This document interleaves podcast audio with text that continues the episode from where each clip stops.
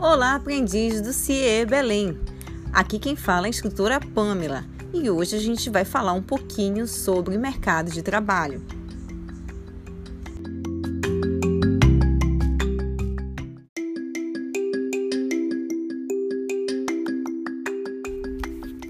Vamos lá.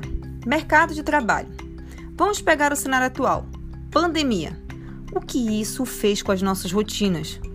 Nossa, muita coisa, né? Mas hoje vamos tratar de dois pontos que a pandemia trouxe e que tem tudo a ver com o mercado de trabalho. Você sabe o que é? A primeira que eu vou tratar aqui é a adaptação. Mas antes, quero que você faça uma breve reflexão. Responda mentalmente as perguntas a seguir com toda a sinceridade. Você é uma pessoa adaptável?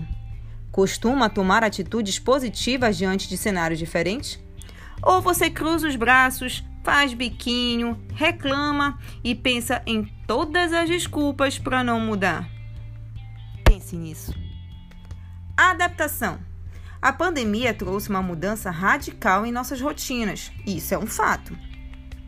E é claro que as empresas precisaram pensar em soluções estratégicas diante do cenário atual, ou seja, não estagnaram no problema, mas procuraram alternativas viáveis para contorná-lo. E isso é um ponto muito importante. Nós, enquanto colaboradores, também precisamos pensar em soluções e não focar no problema. Como disse Murilo Gun, criatividade é a imaginação aplicada para resolver problemas. Então, vamos ativar a nossa criatividade. Como exemplo, eu vou falar da situação atual de uma colega minha que é professora em uma escola. Hoje, ela trabalha em home office. E o que é isso? É quando você trabalha na sua casa, mas no caso dela, de maneira a adaptar ao trabalho que era feito antes, pois ela nunca tinha desenvolvido um trabalho assim. A empresa pediu para ela ministrar aulas online. Mas, instrutora, a empresa forneceu recursos para isso? Sim, algumas ferramentas. Mas a empresa também criou um estúdio de gravação? Não, não, não. O estúdio de gravação passou a ser a sala da casa dela. Olha só quanta coisa temos aí: trabalho home office, mudança de rotina e perfil para a nova exigência da empresa. Lembrando que o que ela está fazendo faz parte das atividades dela, mas agora de maneira diferente.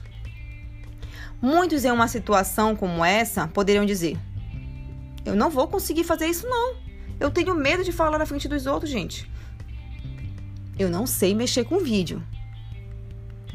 Eu travo, fico muito nervoso em situações assim. Eu não vou fazer, não. Muita gente nem tenta, já coloca a barreira em tudo. Não seja assim. Oportunize-se. Vocês entendem o que temos aí? Você acha que a empresa vai dizer assim: tudo bem, fulano. Só fica então na sua casa, recebendo e fazendo apenas algumas atividades administrativas. Você sabe que não, né? Perder o emprego certamente seria a consequência mais óbvia que poderia acontecer. Então, ela fez o que era preciso ser feito. Aceitou o desafio e está aprendendo cada vez mais e potencializando as suas habilidades, além de ter criado outras que ela nem imaginava que teria. Olha só que legal! Até porque trabalhar em home office exige algumas coisas importantíssimas: organização do tempo, preparação do ambiente que você trabalhará, planejamento do seu trabalho e materiais e mudança na rotina na sua casa, que até então era apenas o local onde você descansava, se reunia com a família ou tinha o seu momento. Ou seja, Durante o seu tempo de trabalho, o seu cachorro não poderá te exigir 30 minutos de carinho, brincadeira e passeio, né? É importante combinar com quem mora com você que nesse tempo você estará trabalhando e, portanto, necessita daquele espaço e de silêncio para poder se concentrar.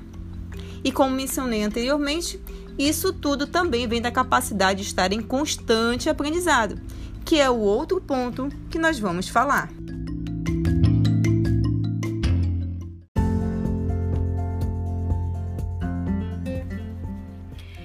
Pandemia também nos trouxe um pouco ou muito mais tempo que podemos utilizar de diversas formas.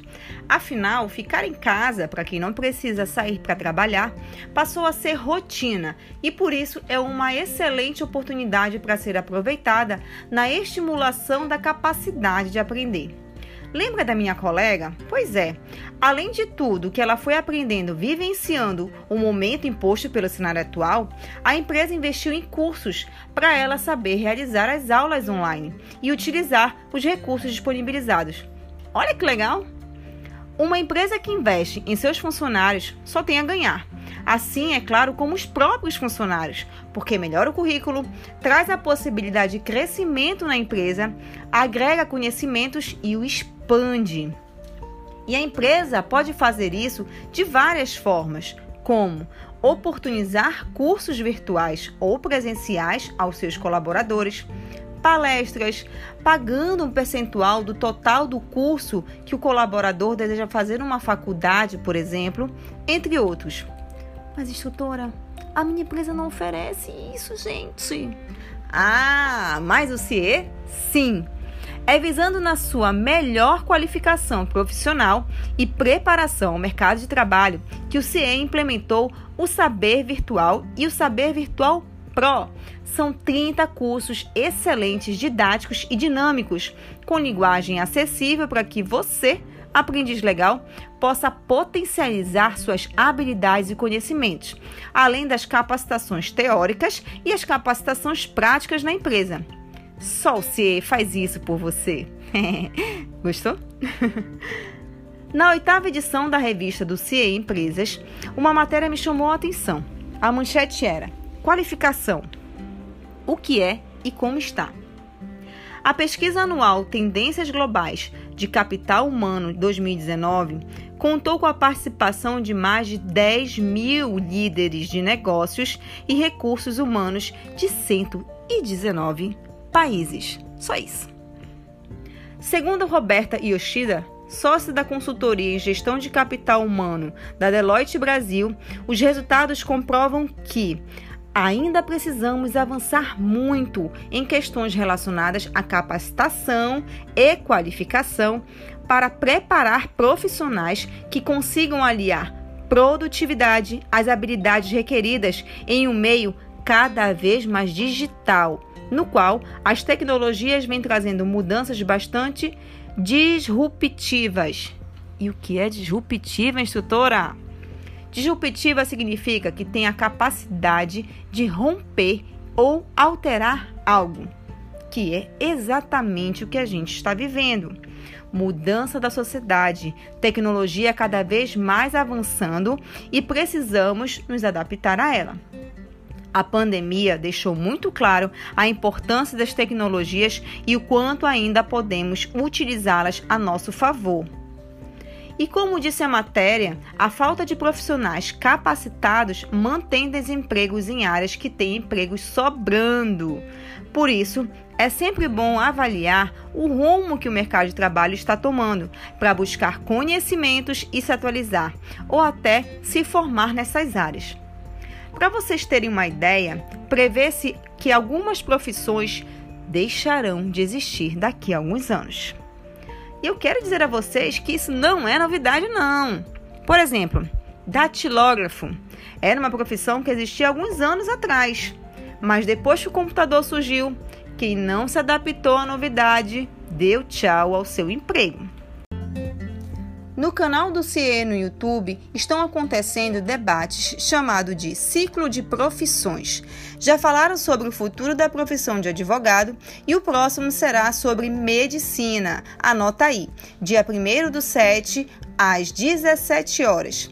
Se você perdeu algum ou se você esquecer de participar de qualquer um deles, pode rever no canal do YouTube, pois fica tudo gravado lá. Lembrando que é muito mais legal quando você participa no mesmo horário, pois você pode fazer perguntas para tirar dúvidas importantes para você. Bom, acredito que vocês já entenderam a ideia de adaptação e constante aprendizado. Por isso, meninos e meninas, aproveitem essa oportunidade de tempo e se capacitem. Um abraço a todos!